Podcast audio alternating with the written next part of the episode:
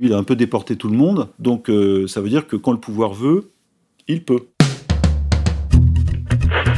Attention, qui que vous soyez, attention, cette fréquence est exclusivement réservée aux urgences. Sans blague Et vous croyez que j'appelle pour commander une pizza Mais vous savez que vous commencez à m'énerver avec vos questions. Bah oui, mais- Est-ce que je vous en pose des questions, ouais? Les médias ont fait état d'un déchaînement de violence à Dijon le week-end dernier suite à des affrontements entre membres de la communauté arabo-maghrébine et membres de la communauté tchétchène. Plus précisément, il était question de représailles des Tchétchènes suite au lynchage ou à l'agression d'un jeune Tchétchène par les Arabes venant du quartier dit sensible des Grésilles, donc à Dijon. Tout cela sur fond de trafic de drogue. Alors, communautarisme, laxisme, islamisme, nous avons là un parfait cocktail dont les ingrédients demandent à être nettoyés par vos serviteurs pour cette 40e fournée d'Only Hebdo. Que Dieu préserve ERFM. Bonne émission à tous, c'est parti. Une centaine de personnes de la communauté maghrébine de Dijon ont manifesté ce samedi. Tous demandaient la démission du préfet accusé d'avoir tardé à protéger les habitants du quartier sensible des Grésilles. C'est dans ce quartier qu'ont éclaté les violences urbaines survenues les nuits de vendredi, samedi et dimanche dernier. Le parquet de Dijon a requis ce samedi la mise en examen de quatre membres de la communauté tchétchène accusés d'avoir conduit l'opération punitive la semaine dernière. Le procureur a déclaré que ces personnes reconnaissent avoir été présentes pour toute ou partie des événements, mais elles contestent personnellement avoir commis des violences ou des dégradations. Ces faits ont été suivis le 15 juin d'une démonstration de force d'hommes cagoulés dans le quartier des Grésilles. Le procureur assure que l'enquête va se poursuivre avec détermination. Expédition punitive, guerre des gangs, guerre des territoires, ultra-violence, les superlatifs ont fusé ces derniers jours. Alors ce qui nous intéresse principalement, nous, ce sont plutôt les, réactions des uns et des autres. Alors on a vu certains représentants de la, gauche socialo-sioniste comme Askolovitch être très gênés par la situation puisqu'ils ne pouvaient pas faire entrer dans leur équation euh, notamment le facteur migratoire. Et on a vu de l'autre côté les épigones du national-sionisme, donc euh, Et consorts, se réjouir d'une guerre entre musulmans sur le territoire français. Mais les deux se rejoignant, hein, tout en faisant mine de ne pas y toucher, sur différents points, notamment euh, le fait que les Tchétchènes seraient une mafia organisée et criminelle, et surtout pas un mot hein, sur la gestion politique, on va dire, hein, euh, sioniste et libérale de, la, situation globale. C'est-à-dire, euh, on, a, eu d'un côté ou de l'autre aucun mot sur la gestion des banlieues par ce qu'on appelle le consortium PS SOS Racisme, qui s'incarne parfaitement par le maire euh, À Dijon, donc depuis plusieurs années. Et puis euh, même sur la gestion de la police euh, nationale, dont nous rappelons ici que le responsable officiel en chef et véritable est Monsieur Nunez. Alors, Monsieur Corias, qu'est-ce qu'il faut penser de cette situation? Qui a intérêt à ce chaos euh, et à cette présentation des faits? Et qu'est-ce qui, qu'est-ce qui s'est joué véritablement, d'après vous, dans cette affaire? D'abord, j'ai envie de dire une chose, tout n'est pas ingénierie. On parle beaucoup sur notre site d'ingénierie sociale. Merci, monsieur Lucien Cerise. Et c'est vraiment un concept qui fonctionne quand il y a lieu de l'utiliser. Et là, pour le coup, il n'y a pas toujours d'ingénierie. C'est-à-dire que les choses peuvent partir en sucette, hein, comme dans cette cité des Grésilles euh, à Dijon, entre, euh, comme vous l'avez dit, arabo-musulmans ou maghrébins. Je pense qu'ils sont euh, sont moins musulmans que arabos. Et donc, tchétchènes, hein, qui sont théoriquement islamistes, en tous les cas musulmans, mais c'est pas des islamistes comme les autres, on le verra. Et donc ça a pété entre eux, euh, entre ces deux communautés, soi-disant ou prétendument pour des histoires de drogue, mais je crois pas la mafia tchétchène, si elle existe, est capable de s'implanter euh, en France à ce point. Il n'y a pas assez de Tchétchènes en France pour ça. hein. donc je rassure un peu les Français. Et en même temps, ceux qui euh, ont été très contents que les racailles se prennent une branlée par les Tchétchènes, parce qu'eux, ils vont jusqu'au bout de leur combat en général, eh bien, ils vont être un peu déçus parce que euh, la mafia tchétchène, euh, ils ont été juste 150 sur toute la France pour intervenir à Dijon. Donc, euh, on, arrête les fantasmes. Il n'y a pas toujours une ingénierie.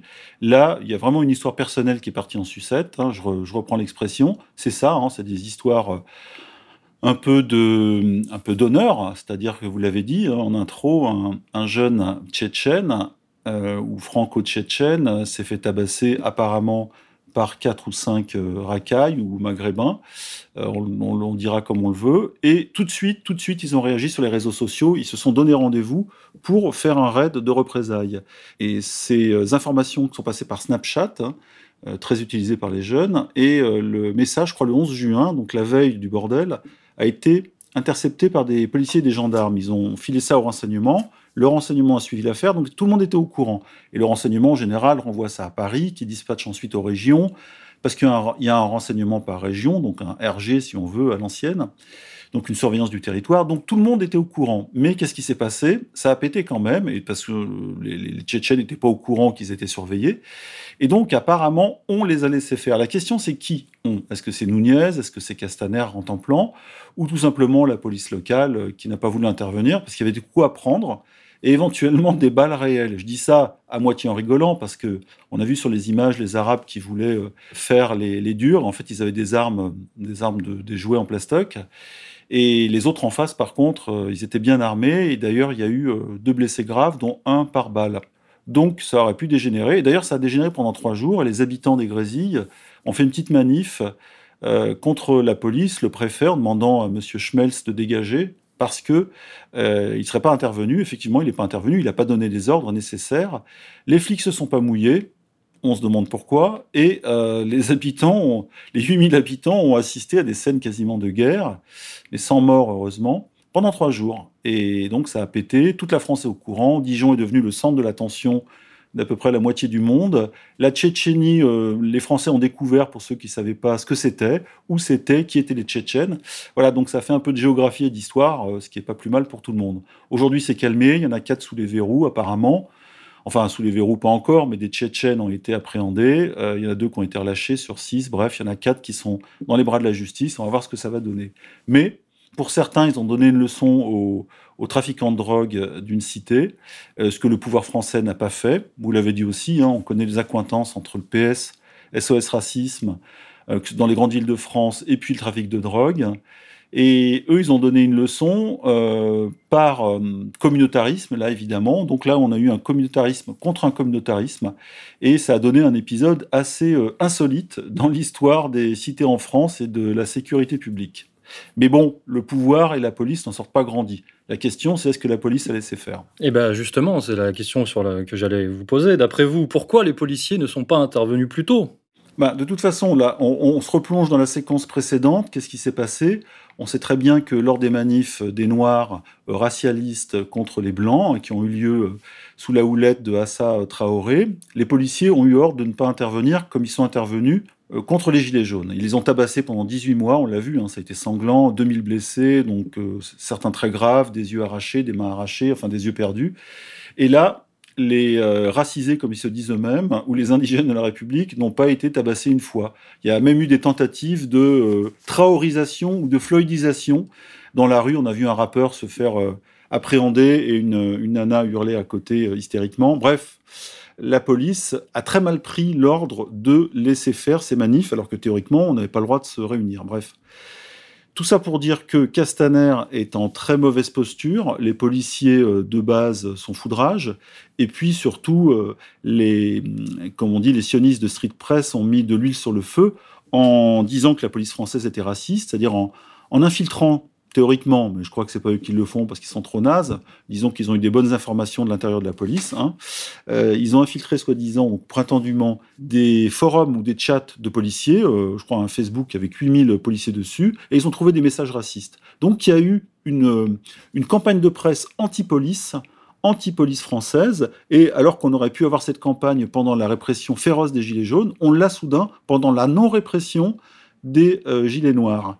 Et ce qui veut dire que la police, déjà, elle était très euh, tendue euh, depuis deux ans, hein, un problème d'effectifs et de matériel, de budget et puis de considération, euh, surtout avec le pouvoir de Macron. Et aujourd'hui, je me demande, honnêtement, je ne veux pas faire d'hypothèse en l'air, mais si ils n'ont pas, comme on dit, gardé l'arme au pied pour laisser le bordel monter et donner une leçon à leur hiérarchie. Parce que dans la police comme dans l'armée, il y a la base et il y a l'élite. Et c'est pas la même chose. Si on s'intéresse aux travaux des, renseignements, euh, notamment des renseignements généraux, est-ce que vous pensez qu'ils avaient justement, pour, euh, pour accréditer votre, votre thèse, euh, votre supputation, est-ce que votre intuition, est-ce que vous pensez que les renseignements avaient justement toutes les informations par rapport à ce qui se, ce qui se tramait? Mais ils savaient tout, ils savaient tout, puisque le 11 juin, donc la veille de l'éclatement de cette émeute, tout le monde savait que le, le jeune homme de 24 ans qui était à l'origine sur Snapchat de l'appel à la, aux représailles, a, contacté tous les Tchétchènes qui pouvaient, donc ils sont arrivés à 150. Ils savaient, le, renseignement savait tout. Et le renseignement, après, il fait son travail de renseignement. C'est pas les, gens des RG ou de la DGSI qui interviennent eux-mêmes, évidemment. Ils envoient l'information au centre à Paris, qui ensuite la redispatche en région. Et c'est là, aux policiers, euh, d'intervenir, ou aux gendarmes, et éventuellement, euh, tout dépend euh, qui tient la place.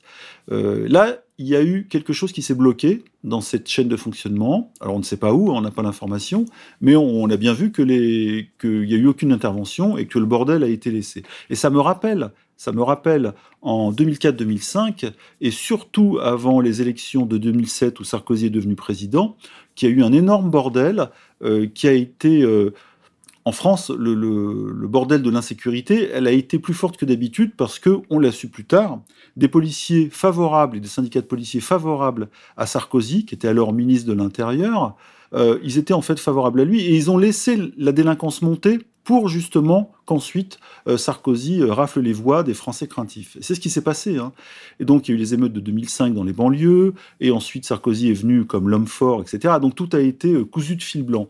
Et donc les policiers sont capables de jouer avec justement le curseur de la délinquance, en les appréhendant ou pas. Là, ils ont laissé faire, puisque d'ailleurs, je, le rappelle encore, hein, lorsque 100 civils je les appelle comme ça parce que les autres, on peut les appeler des, presque des, guerriers, mais lorsque 100 civils ont manifesté pour dire on veut la tête du préfet Schmelz de Dijon parce qu'il n'est pas intervenu, ils ont bien compris qu'il y avait eu un problème, eh bien, il y avait 150 CRS. Et ces 150 CRS viennent pour 100 personnes qui ont juste trois banderoles en disant Schmelz dégage.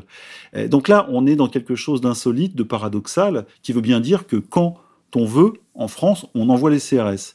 Et puis là aussi, dernier chiffre, 100 hein, 000 policiers ont été mobilisés lors des grandes manifs des Gilets jaunes en fin 2018. 100 000 policiers. Donc euh, ça veut dire que quand le pouvoir veut, il peut. Vous avez déjà euh, démystifié un certain volet, un certain volet de l'affaire. On pourrait peut-être revenir sur, euh, sur les Tchétchènes qui sont présentés dans les médias comme ce que je disais en introduction, hein, une mafia organisée, criminelle, musulmane et message insidieux lancé euh, par les, par les médiationnistes, inféodé à Vladimir Poutine. Alors, euh, qu'en est-il réellement? Alors, la, Tchétchénie, on va pas remonter jusqu'à Staline, hein, parce que lui, il a un peu déporté tout le monde. On va remonter plutôt au moment où l'Union soviétique s'est effondrée, 89-90. Qu'est-ce qui s'est passé après? Beaucoup de peuples, je ne parle même pas de républiques, hein, des régions qui étaient avant gérées par euh, le centre de Moscou, ont demandé à Helsinki à l'époque leur indépendance. Elle leur a été accordée. Euh, sauf que certaines républiques l'ont eu, évidemment, euh, d'autres sont restées dans la Fédération de Russie, et c'est là où souvent les républiques musulmanes se sont détachées, d'ailleurs avec l'aide de la CIA ou avec le frottement de main de la CIA. Mais la Tchétchénie n'est pas un pays. Alors évidemment, les Tchétchènes vont dire qu'ils sont un pays, mais ils sont un million, un million quatre cent mille hein, depuis quelques décennies. Donc on peut dire que c'est une région de la Fédération de Russie, mais c'est pas une république en soi. Sinon, euh, on a les Ingouches, euh, les, les Ossètes, etc. Donc c'était ces petits peuples et qui servaient dans la ceinture euh, sud de l'Union soviétique qui sont devenus importants géostratégiquement pour les Russes par la suite, parce que d'abord c'était la route du pétrole, et puis c'était, comme on, dit, la ceinture avec l'Asie mineure, et puis surtout euh, la Turquie, l'Iran, etc. Donc une zone, une zone, une région frontalière très importante, hein, le Caucase du Nord. Et euh, à la faveur justement de l'effondrement de l'Union soviétique, la Tchétchénie, qui n'a pas obtenu son indépendance, eh ben, elle a voulu par les armes. Et beaucoup de Tchétchènes, qui sont des sacrés combattants, ont euh, combattu, il y a eu une première guerre en 94-96, je crois, contre l'armée russe, ont combattu très durement les Russes, qui ont laissé beaucoup d'hommes 12 euh, 000 hommes, je crois, euh, officiellement, 20 000 officieusement, et qui ont des destructions de chars à Grozny, etc. Toute leur, toute leur une division blindée quasiment y est passée. Donc, un peuple, comme disait un général euh, russe, on ne peut pas le réduire, on ne peut pas le dominer. il faut une solution politique. Même dans l'armée russe, c'était le mot d'ordre à un moment donné, on perdait trop de soldats, etc., surtout après l'expérience afghane. Et à ce moment-là, Poutine est arrivé, donc fin des années 90, et de manière assez habile, il a retourné les anciens anti-russes qui étaient à la tête de la Tchétchénie et qui euh, d'abord se suivaient euh, les uns après les autres, parce qu'il y avait beaucoup d'attentats, que ce soit des attentats islamistes ou des attentats euh, russes, il y en a eu aussi. Il a compris qu'il fallait mieux se les mettre dans la poche, et d'ailleurs, Kadyrov, Ramzan Kadyrov, est le fils de Ahmad Kadyrov, qui lui a été tué qui est resté un an en place. Et euh, lorsque son père a été tué, euh, c'était en 2004, il est, il est devenu de fait le dirigeant. Il est un peu trop jeune pour ça, mais on a attendu trois ans en 2007. Il est devenu le dirigeant de la Tchétchénie, mais en accord avec Poutine. C'est-à-dire que Poutine, en gros, a retourné un soi-disant islamiste anti-russe et qui est devenu le potentat de la Tchétchénie. C'est vrai qu'il n'a pas trop de limites. Et donc la Tchétchénie, c'est un pays très spécial qu'on ne peut pas dire islamiste, sauf dans les années 90, puisqu'il y a eu une influence de l'Arabie saoudite, wahhabite, qui a vu qu'elle pouvait euh, mettre un pied là-bas comme elle avait fait en Afghanistan ou ailleurs, et des imams wahhabites sont arrivés très vite pour structurer les, les, mosquées idéologiquement qui étaient en train de se construire à toute vitesse en Tchétchénie. Parce qu'évidemment, euh, sous la férule de l'Union soviétique, euh, les mosquées, c'était pas la peine d'y penser. Et donc, euh, les, mosquées ont poussé, et il y a eu à ce moment-là, effectivement, une tendance islamiste wahhabite. Et d'ailleurs, les, fils, je dirais, de cette tendance-là, on les a retrouvés chez Daesh dans les années 2011-2015 en Syrie. Voilà, donc il y a effectivement une réalité islamiste, mais tous ne le sont pas, puisque le, L'islam des Tchétchènes est un islam soufi, euh, on, le sait, qui est plutôt mystique, et c'est un islam qui est, moins guerrier ou moins important idéologiquement que l'islam de l'Arabie saoudite qui, euh, qui, prône la charia. Voilà, donc ne pas fantasmer à la, à la Zemmour le danger islamiste des Tchétchènes, qui de toute façon ne sont pas assez pour faire une mafia en France. C'est pas la mafia georgienne ou la mafia russe qui sont importantes. Euh, mafia georgienne à Paris. Euh, on le sait pendant l'histoire de la taxe carbone, pas de la taxe carbone, mais disons du, braquage carbone par les juifs thunes. La mafia georgienne les a, les a raquettés. Donc il y a une réalité là de mafia. Mais elle est discrète, elle travaille dans l'ombre. Alors que les Tchétchènes, eux, là, ils ont fait une opération de représailles contre les Maghrébins, tout simplement. Oui, alors que vous parliez de Zemmour, c'est vrai, quand on, quand on le voit s'exprimer dans les médias sur cette affaire, euh, lui, il nous dit, il laisse bien euh, planer euh, l'idée que Kadyrov serait une sorte de sorte de, saoudien blanc qui, instaure la, qui a instauré la charia en Russie avec la, la complicité de, Vladimir Poutine. Donc on, effectivement, on est vraiment dans la, dans la mythologie et le fantasme.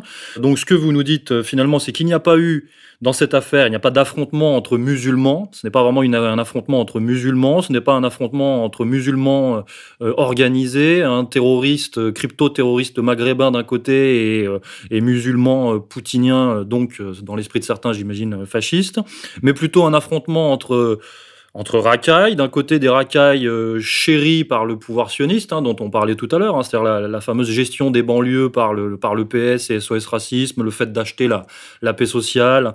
Euh, d'ailleurs, euh, donc je le disais aussi en introduction, Monsieur Rebsamen est un, un spécimen à, à, cet égard, hein, ce, dirigeant franc-maçon qui a donné tous les gages au pouvoir sioniste. On sait qu'il s'était élevé contre, contre Dieudonné à l'époque, donc qui gère une, une, ville bourgeoise de province, donc Dijon, de cette manière. Donc c'est pour ça aussi que j'imagine qu'il n'y a pas eu d'intervention parce que de, son point de vue, euh, ce n'est pas comme ça qu'on gère la, question des banlieues. Et donc euh, d'un côté les racailles et de l'autre euh, finalement une espèce de, même pas une espèce de communauté, mais des enfants, des conséquences de, l'immigration, de, l'espace Schengen, j'ai envie de dire, et puis de, bah, ce dont vous avez parlé, d'une histoire géopolitique, géostratégique. Et, de la France passoire, justement, qui devient le théâtre de tous les conflits euh, Et à cela s'ajoute euh, ce que vous, ce que vous avez stipulé tout à l'heure, c'est-à-dire euh, l'inertie relativement stratégique peut-être des, des, forces de l'ordre et des forces de, des renseignements français. Tout ça nous donne quand même une sorte, un sentiment de, non pas de guerre civile, mais peut-être de, scénario de guerre civile ou de répétition de guerre civile. Donc est-ce qu'il va falloir prévoir d'autres, d'autres affaires de ce genre dans, dans l'avenir? Ben, on, on, sait de toute façon, les, les, les Français qui se font cambrioler ou qui se font agresser savent de toute façon que la police n'intervient plus pour ces cas euh, considérés comme petits ou euh, inintéressants. Euh, beaucoup de gens qui se font voler des affaires vont au commissariat, attendent 4 heures et repartent sans même avoir été écoutés ou alors font face à des policiers blasés. Alors moi, je ne critique pas la police hein, qui travaille avec ses moyens qui sont faibles et des moyens matériels et humains, même s'il y a eu des petits soubresauts après les épisodes terroristes, où justement la police, on a dit voilà, on va en, on va en embaucher, euh, le, les budgets vont être augmentés, etc. Bon, à l'arrivée, euh, rien n'a changé. Il y a toujours autant de cambriolages. Euh, il y a des mafias réelles des pays de l'Est. il y a les des Roms qui raflent tout ce qu'ils peuvent, mais c'est à un niveau tellement bas qu'on peut pas les considérer comme des. c'est pas eux qui pillent le trésor national, c'est clair, mais c'est chiant quand même pour les gens du quotidien. Et la France, oui, est devenue à cause justement de ce multiculturalisme socialiste, émancipateur et, et profondément euh, naïf, hein, on peut le dire parfois, même s'il y a du calcul pour certains, est devenu le, théâtre d'affrontements intercommunautaires. Alors ça ne veut pas dire que ça va péter partout, même si l'épisode euh, euh, s'est passé aussi, je crois, à Nice et, dans une autre, à Nîmes. Voilà, à peu près, il y a eu à peu près le, les mêmes affrontements, mais on ne peut pas imaginer que dans toutes les grandes villes de plus de 100 000 habitants, il y ait demain des affrontements. Mais ça veut dire que euh, je pense que le pouvoir euh, néolibéral euh, a intérêt de toute façon à un chaos de basse intensité, il faut pas que ça déborde à la limite, quasi permanent, je le répète, pour que le sentiment oppositionnel du français moyen se situe à un niveau horizontal contre justement des racailles, qu'elles soient de Tchétchénie ou du Maghreb, c'est une, réalité, et pas justement à la verticale. La verticalité doit être complètement oubliée. Et dans un moment où les Français, en, déconfinement ou en dégel, c'est une perestroïka en quelque sorte en ce moment, euh, devraient se retourner. Euh, je rappelle qu'il y a 84, euh, je crois, actions contre le gouvernement suite à la gestion de la crise sanitaire. Au moment où les Français devraient retourner leur colère contre ce régime qui les, qui les a mis, euh, mais vraiment en dessous, euh, qui a détruit de la valeur, qui va détruire 400 à 800 000 emplois, etc.